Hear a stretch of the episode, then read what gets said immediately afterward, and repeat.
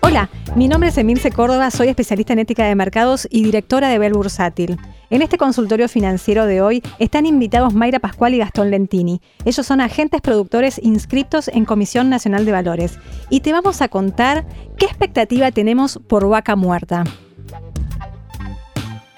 Hola chicos, ¿cómo andan?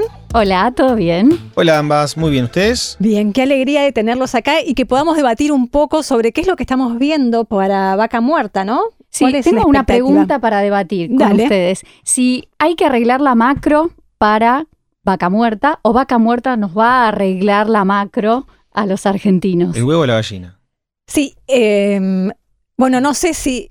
No estoy de acuerdo con ninguna de las dos, perdón. Ok. No, Perdón. perfecto, así arrancamos. Pero eh, no creo que, o sea, digo, no creo que exista la magia, ¿no? No es que vaca muerta nos va a arreglar la vida. Tampoco creo que tengamos que esperar a tener arreglada la macro para que vaca muerta pueda despegar. Creo que hay empresas que están haciendo negocios igual ya hace mucho tiempo, aún en este contexto, llamémosle tan desafiante, ¿no? Donde hay restricciones, hay precios restringidos, es difícil importar, es difícil básicamente hacer las inversiones y, y- y que esos presupuestos de retorno de inversión se cumplan. Pero está IPF, está Panamerican, está Total, está Exxon, hay, está Vista. ¿Te cuento la lista? Ujú. Mira, las banderas de vaca muerta. IPF, Tech Petrol, Plus Petrol, Pampa, Capex, Vista, PGR, PAE, Pan American Energy, ¿no? Shell, Total, CBX, Exxon, Petronas, Equinor, Dow, Wintershall, que es sudafricana, Trafigura, Interoil. O Y si, sea, si tuviesen que elegir, Hay, hay variedad. yo no sé si conozco todas, No, ¿eh? no. Quiero decir. No sabía que era tan, eh, que tan larga la lista. enorme la lista, o sea, y tenés Argentina, México, eh, Estados Unidos, Sudáfrica, como, como les decía, eh, Creo que una desregulación de precios podría favorecer aún más a un sector que viene siendo favorecido, pero todavía me parece que queda mucho por, por extraer, hay muchas inversiones por realizar. Por ejemplo, IPF con Petronas tenía pendiente ya desde, desde, desde hace un tiempo largo eh, traer un, justamente, de- hacer un desarrollo para exportar gas desde la Patagonia, enorme, donde era un proyecto de casi 40 mil millones de dólares. Quedó medio trabado porque justamente lo que se esperan son definiciones y es, un poco más de claridad en las reglas de juego, ¿no? Para decir, bueno, hundo esta cantidad de dinero para, para hacer el negocio. Ahí específicamente en IPF que vos nombrabas, eh, yo tengo mi resquemor con IPF como inversión a largo plazo, ¿no? Digo, siempre eh, las empresas que son eh, totalmente estatales o que son privadas y estatales, ¿no?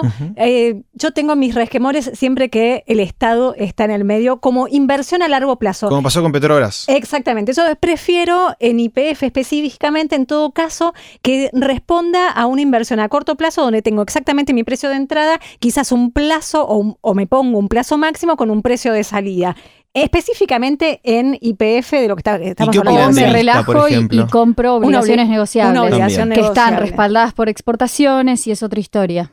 Totalmente. O sea, mm, si voy a la acción, la tengo por muy corto plazo. Si no, voy a una obligación negociable que también dentro de lo general tiene buenas tasas. Sí, tiene muy buenas tasas IPF. Me voy por la tangente. ¿Qué opinan de Vista o de Pampa? Yo no puedo hablar mucho porque viste, en, en vista está mi corazón. Eh, realmente en, lo- en el último tiempo lo que ha subido en dólares es impresionante. Aún la espero para que siga subiendo porque tiene todavía recorrido alcista. Creo que Eh, no tal vez en el mismo, en la misma proporción, ¿no? Vamos no, a ver un no. top por tres de vuelta. No, no, no, totalmente no, pero todavía espero sí eh, 31, 36 dólares. Bien. Eh, Vista la tengo desde los 5 también. Desde los 5 dólares. 5,88. Y me gusta y la seguiría teniendo. Y Pampa me parece que es súper sólida. Es dentro de las Argentinas a donde puedo comprar sector energético y estar tranquila. Lo que mm, también veía es que el año que viene se espera que el precio siga subiendo del petróleo. Esa es una buena noticia para Argentina y Argentina necesita más exportaciones.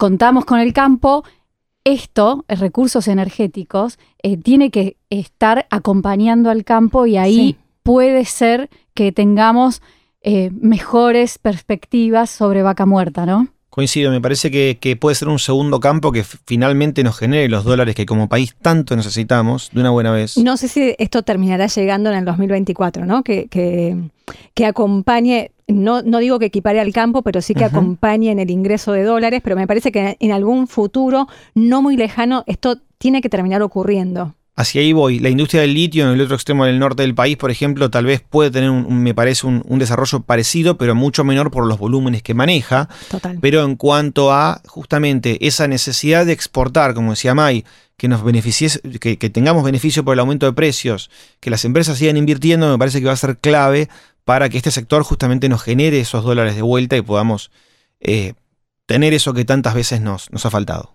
¿Les parece entonces que hagamos un resumen para que los inversores puedan tener a mano cómo pueden hacer para invertir en vaca muerta? Sí, me parece excelente. Eh, a ver si me ayudan. Hablamos de Vista, que se puede comprar con su CDR. Hablamos de IPF pensando en obligaciones negociables.